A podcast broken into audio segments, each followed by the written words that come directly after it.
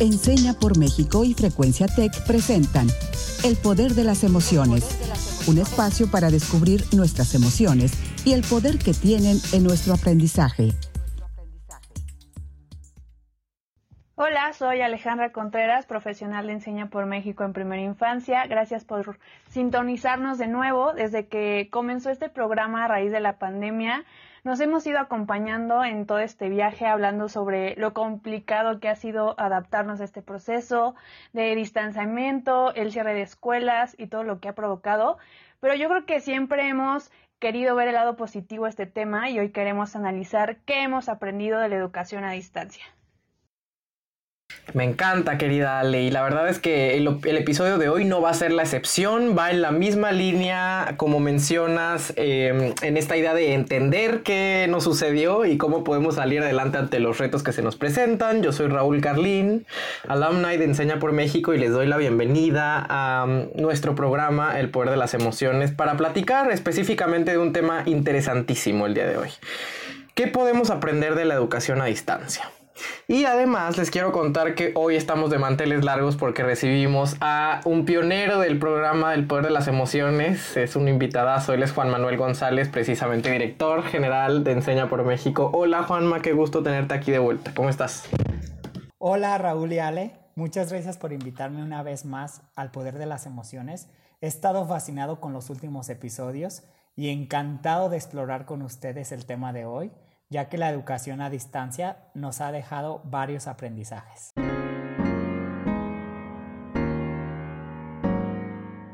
Después de las vacaciones y la reintegración a las clases, ¿qué creen que ya aprendimos como sociedad de la educación y qué nos queda por aprender? A mi punto de vista aprendimos que debemos prepararnos antes de que aparezcan los problemas. Creo que como cultura estamos muy habituados a querer solucionar las cosas cuando ya se nos vino todo el mundo encima. Eh, pero también creo que aprendimos a valorar la relación que tenemos como docentes con los padres de familia en preescolar este factor ha sido crucial para poder seguir en contacto con nuestros estudiantes y nos hemos visto obligados a hablar sobre todo tipo de temas. En particular me gustaría resaltar el tema de la salud mental eh, con los alumnos, con todas sus familias y me parece que esto ha hecho más personal el aprendizaje, más íntimo. Y por último, creo que estamos aprendiendo, pero aún nos hace falta afianzarlo al 100%, que el proceso de enseñanza-aprendizaje es más que llenar planas, hacer manualidades, en el caso de preescolar, y exponer. Creo que la educación requiere que conozcas quién eres, qué te motiva y sobre todo exige el intercambio de ideas con otros, que es lo que estamos un poquito sufriendo. Y hoy más que nunca creo que valoramos eso. Pero también quiero saber, Raúl, ¿tú qué piensas de esta, de esta pregunta? Pues comparto lo que tú mencionas pues, en primera instancia, Ale, qué bueno que hablas de esto que en otros ámbitos le llamamos como cultura de la prevención. Quizá en, el ámbito sanitario le llamamos la cultura de la prevención. Y si bien creo que em, una pandemia de esta naturaleza no podía haber sido prevista, ni tampoco sus efectos sobre la educación, creo que sí ha dejado ver, y eso es algo que hemos mencionado en otros episodios, que, hay, que hay una crisis educativa que trasciende a esta pandemia. O sea, venimos cargando por décadas quizá con severos déficits educativos que están siendo puestos a la luz a partir de esta emergencia sanitaria. Pero al margen de este eh, comentario, Ale, y mi consenso contigo, también quiero, Juan, antes de contestar tu pregunta, hacer una pausa para recalcar su pertinencia y su relevancia, porque qué importante es que como sociedad hagamos este ejercicio metacognitivo, es decir, que, que, apretemos el, botón de rewind, o sea, rebobinemos y hagamos una seria reflexión sobre el aprendizaje que esta pandemia nos dejó en el terreno educativo. Muchas veces hablamos sobre cuáles son los retos que enfrentamos, pero muy pocas ocasiones nos sentamos a repasar cuáles son los aprendizajes que esto nos dejó. Y ahora sí, para contestarte puntualmente la pregunta, ¿qué me parece que ya aprendimos? Bueno, entre otras cosas, una, y va muy alineado a lo que Ale comentaba recientemente, que nunca más debemos equiparar la educación con la escolarización. Es decir, el aprendizaje no solo sucede en las cuatro paredes de un aula, ahora eh, tampoco en las cuatro aristas de una pantalla salgamos de ese molde, de ese paradigma. Y número dos, que nuestros y nuestras estudiantes, además de aprendizajes esperados, deben encontrar en sus maestros seres, personas que los contengan y les ayuden a autocontenerse. Es decir, los maestros deben ser, además de em, maestros de matemáticas y de química y de biología y de español, maestros de las emociones. Entonces quiero retomar esos dos grandes eh, rubros, como los grandes aprendizajes que nos ha dejado esta pandemia, pero por otro lado creo que también hay algo muy valioso en tu pregunta, cuando también nos invitas a cuestionarnos qué nos queda por aprender. Y la verdad es que nos queda, creo, un largo y, complejo camino por andar en términos de encontrar las rutas para resolver los nuevos retos que, que seguimos enfrentando y que nacen además todos los días. El mundo va corriendo a una velocidad rapidísima. ¿Cuáles son esos retos? Bueno, pues hay que hacernos la pregunta sobre qué haremos con la brecha digital, por ejemplo, qué haremos ante el gran reto de la deserción masiva estudiantil, con la diáspora de estudiantes que están a nada de perder educación, de, de, renunciar a su educación por una u otra razón estructural, cómo reorientaremos el currículo oficial para que responda a la realidad vigente cómo reformularemos nuestra práctica educativa para hacerla más pertinente. Entonces yo dejo ahí sobre la mesa estas preguntas que nos, que nos invitan a pensar sobre, sobre los que, lo que nos queda por aprender, pero quiero que Juan Manuel nos cuente qué opina sobre este tema. Muchas gracias Ale y a Raúl por, por compartir sus aprendizajes con los cuales coincido totalmente. De hecho, o sea, ahorita mi respuesta lo que voy a hacer va a ser resaltar, porque creo que ustedes ya, ya han hablado de estos aprendizajes, pero en especial quiero resaltar la idea de que tenemos que ayudar a nuestros estudiantes y comunidades educativas, tanto como padres, docentes de familia, madres, cuidadores primarios, los que somos parte del, del movimiento educativo, a desarrollar habilidades para enfrentarse con más facilidad a situaciones que no teníamos o tengamos planeadas. O sea, tenemos que tener esta capacidad porque el futuro es y no lo podemos predecir y esto, la pandemia, tener que enfrentar un problema tan grande como esto, lo ha resaltado. También quiero resaltar la idea de que el identificar las necesidades de cada estudiante para personalizar su proceso de aprendizaje es uno de los aprendizajes principales que hemos desarrollado en esta pandemia o esta contingencia. O sea, ya lo teníamos, o sea, cada estudiante venía con una idea diferente al salón de clases, pero pensábamos que porque los teníamos en el aula les podíamos enseñar de la misma manera a todos y que podíamos decidir eh, su ritmo, sus necesidades, pero esta contingencia ha resaltado que no, que tenemos que aprender a personalizar e individualizar más la educación para cada estudiante, que ellos pueden ser autónomos y pueden aprender a su propio ritmo. Entonces tenemos que empoderarlos, tenemos que empoderarlas, tanto como al estudiante y a los docentes para que sean capaces de ayudar a crear estos procesos de, aprendizaje individualizado. Y por último, quiero resaltar este aspecto que ustedes dos mencionaban del aspecto de, de habilidades socioemocionales y de apoyo que tienen que tener tanto como los docentes y padres y madres de familia para que los y las estudiantes puedan desarrollar habilidades socioemocionales, las cuales les va a permitir lograr estos aprendizajes esperados. Para mí es difícil pensar que un estudiante o una estudiante va a lograr eh, aprender conceptos técnicos cuando no siente este apoyo o seguimiento socioemocional o emocional de parte del docente o el padre de familia. Entonces, creo que hemos aprendido a priorizar eso también y no pensar que se puede hacer como algo extra. Creo que es, tiene la misma importancia que lo académico. Lo socioemocional debe de estar al mismo nivel que lo académico. Completamente de acuerdo, Juan Manuel. Y la verdad es que quiero insistir en la, en la necesidad de hacer este, este, este, esta pausa metacognitiva. O sea, que como sociedad nos sentemos a reflexionar qué hemos aprendido, qué ante qué sí hemos podido salir al paso y qué sigue pendiente. O sea, un poco para, reflexionar qué le podemos hacer check y, en y sobre qué verter nuestros esfuerzos, nuestro foco, nuestra atención. Hay algo que acabas de mencionar que me parece em, muy particular, pero muy necesario seguir eh, recuperando. Por ejemplo, el tema de las habilidades socioemocionales. O sea, en muchas ocasiones siempre pensamos que eh, el, el, trabajo sobre habilidades socioemocionales, su desarrollo, su fortalecimiento, debe ser una cuestión ahí aislada, inconexa, una clase de una hora.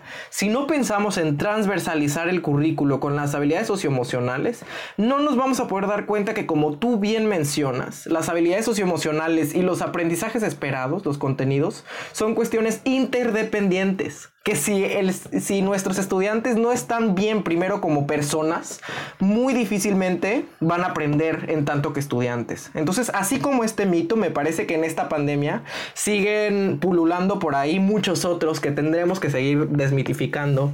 Y el poder de las emociones es un botón de muestra para seguir desmantelando esos mitos que perviven y persisten en el terreno educativo. Así que les invitamos a ir a esta sección que nos gusta tanto, desbloqueando mitos. Desbloqueando mitos.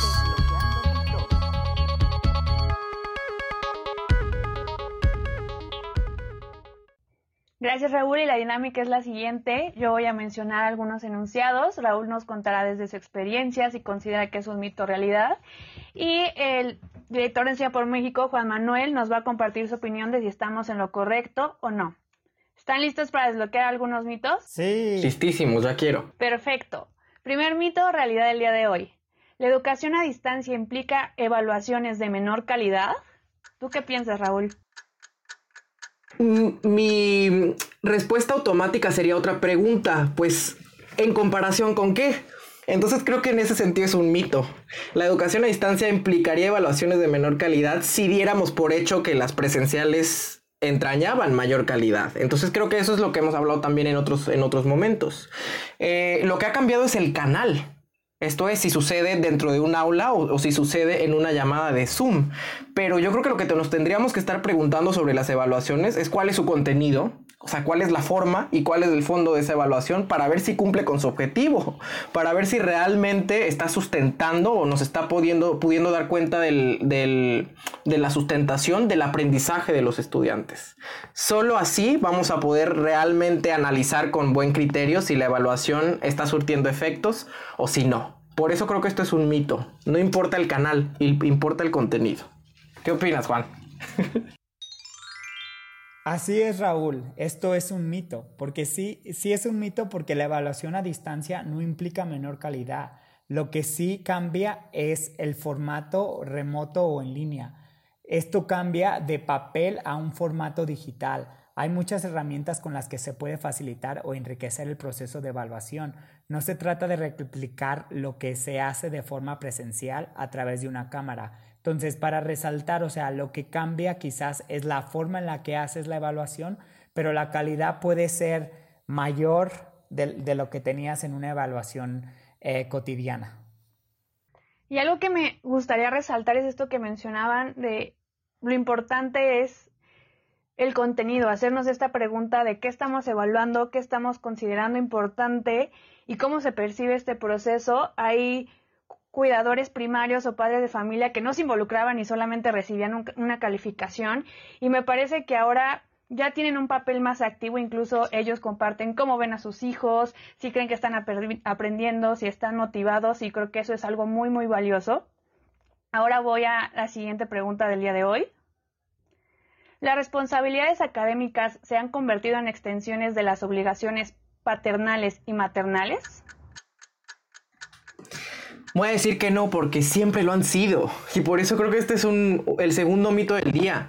Eh, yo creo que algo de lo que no nos habíamos dado cuenta en esta pandemia es que los papás, las mamás tienen un rol, siempre lo tuvieron, tenían una responsabilidad, debían asumir un compromiso en tanto que, eh, pues, la educación debe ser comunitaria, o sea, no podemos dejarle la responsabilidad de la educación, del sistema educativo, sobre las y los docentes, sino que todos los miembros de la comunidad educativa, como, lo, como la llamó Juan Manuel muy acertadamente recientemente, está conformada por docentes, por directivos, por estudiantes, pero también por padres y madres.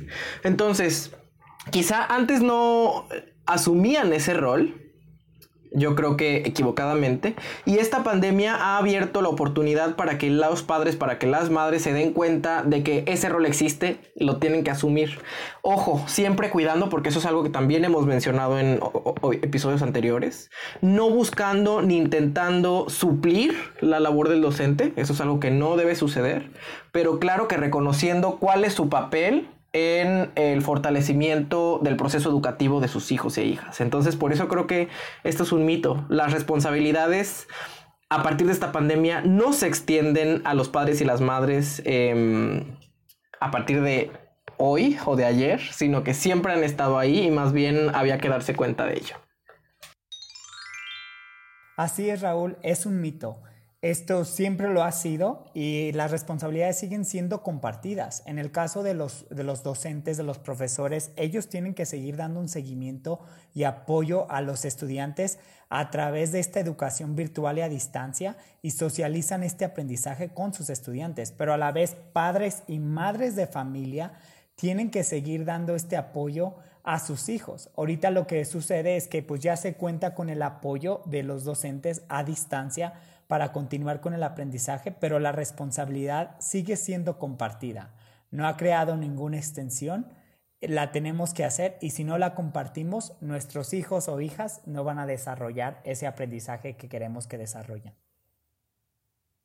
Y me parece que, que, justamente como mencionaba, no se suplen los roles, ayudan a complementar la atención que al final vamos a dar a los niños, niñas y jóvenes y creo que eso es lo más importante y que esperemos que este vínculo continúe a pesar de que se acabe la pandemia y que regresemos a clases presenciales. Ojalá esto perdure. Ahora voy al último mito o realidad del día de hoy.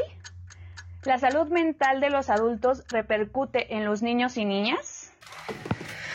Sí, absolutamente sí. Esto es una realidad. Y para contestar a esta pregunta, para desmitificar este mito, quisiera traer un poco eh, a la mesa esta teoría de los sistemas y quizá esta habilidad del pensamiento sistémico. O sea, hay que pensar a las comunidades educativas en todas sus dimensiones, es decir, como un sistema. E, y el sistema sabemos que no solo eh, es la suma de los componentes que lo conforman, sino sobre todo la relación entre estos componentes, o sea, cómo se interrelacionan estos componentes. ¿Quiénes están presentes en una comunidad educativa? Pues como ya lo decía, no solo estudiantes, sino también docentes, directivos, em, padres y madres de familia, los vecinos de la comunidad, etc. Y absolutamente todo lo que hagan cualquiera de estos, em, de estos actores y no solo de lo que hagan, sino también de lo que no hagan o dejen de hacer, impacta sobre la comunidad educativa, sobre esta gran unidad. Entonces, para, contestar puntualmente a tu pregunta, Ale, pues la salud mental no solo de los adultos repercute en los niños y las niñas, sino la salud emocional y mental de todos los actores del proceso educativo impactan sobre la salud emocional y mental de todos los actores educativos. Entonces, por eso creo que esto es una realidad.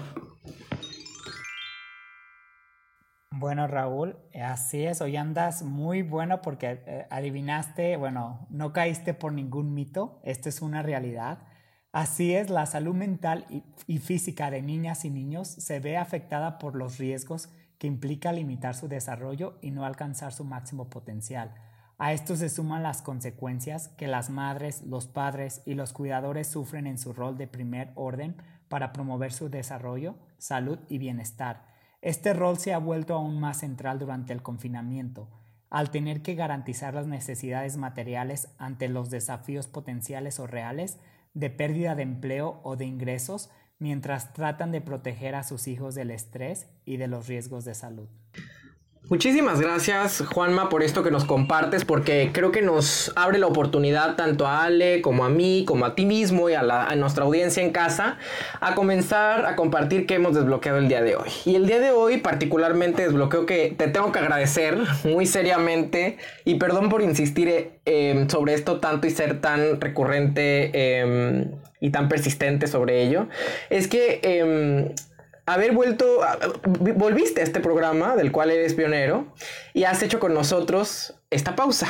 Esta pausa, como te dije, metacognitiva, es un proceso reflexivo, como lo llamé al inicio del programa, y nos invitaste a repasar juntos nuestros aprendizajes en términos educativos, en el terreno educativo a partir de esta pandemia.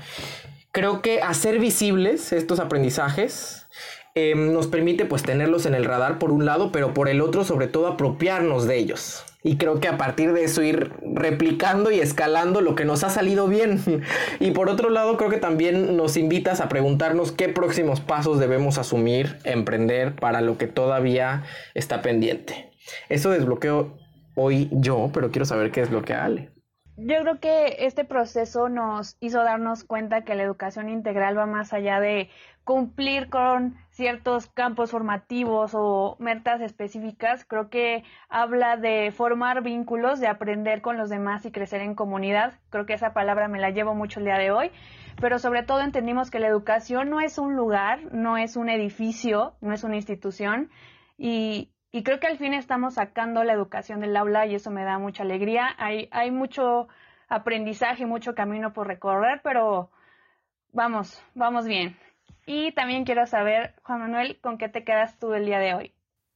Bueno, yo me quedo con la idea de que empezamos este proceso juntos, ustedes, Raúl, Ale y yo, esta tarde, hablando de qué podemos aprender de este de esta educación a distancia y me doy cuenta del valor que podría tener el sentarme con los docentes, directores, padres de familia, mis propios familiares y preguntarles qué podemos aprender de, esta, de este episodio de educación a distancia y qué pudiéramos generar en conjunto para el futuro. Creo que es tan importante y a veces lo que pasa es que estamos tan ocupados, reaccionando a lo que nos, eh, nos, tenemos que enfrentar, pero lo importante que va a ser sentarme con todas estas personas para entender qué ellos y ellas han aprendido de la educación a distancia y cómo en Enseña por México pudiéramos mejorar para el futuro y poder implementar ideas que salgan de nuestra comunidad, porque le veo mucho valor de hacernos este tipo de preguntas y es lo que me llevo, o sea, eh, me llevo de tarea sentarme con mi equipo y con personas de las comunidades educativas con las que trabajamos en hacer este ejercicio que hicimos nosotros tres juntos en este episodio, pero hacerlo con otras personas, con más calma, con más tiempo y con más documentación para, para asegurar que estemos eh, aprendiendo y aplicando estos aprendizajes. Suscribo 100% lo que dices, creo Juan Manuel. Va a ser un ejercicio muy interesante hacer lo que acabamos de hacer tú, Ale y yo el día de hoy, pero con nuestras comunidades educativas. A ver qué resulta. Y quiero, em, para que la, audiencia en casa, para que todos, todas en casa puedan seguir reflexionando sobre, esta, sobre esta, este importante tema, quiero dejarles la pregunta del día de hoy, que es cómo vamos a seguir transformando juntos y juntas la educación en México. Y nuestra frase, nuestra frase del día en esta ocasión del Albert Einstein, em, que es la siguiente. Aprende de ayer, vive para hoy, ten esperanza en el mañana. Lo importante es no dejar de cuestionar. La curiosidad tiene sus propios motivos para existir. Yo soy Raúl Carlín, este ha sido un episodio más del Poder de las Emociones. Gracias Ale y gracias Juanma, vuelve más pronto, caray. Espero que sí, me encanta, siempre disfruto mucho nuestras pláticas. Yo también les quiero agradecer por esta plática tan amena y siempre va a ser importante parar y reflexionar qué hemos aprendido en este tiempo. Entonces, muchas gracias por este espacio. Esto fue El Poder de las Emociones, un espacio para descubrir nuestras emociones y el poder que tienen en nuestro aprendizaje. Un programa producido por Enseña por México y Frecuencia Tech.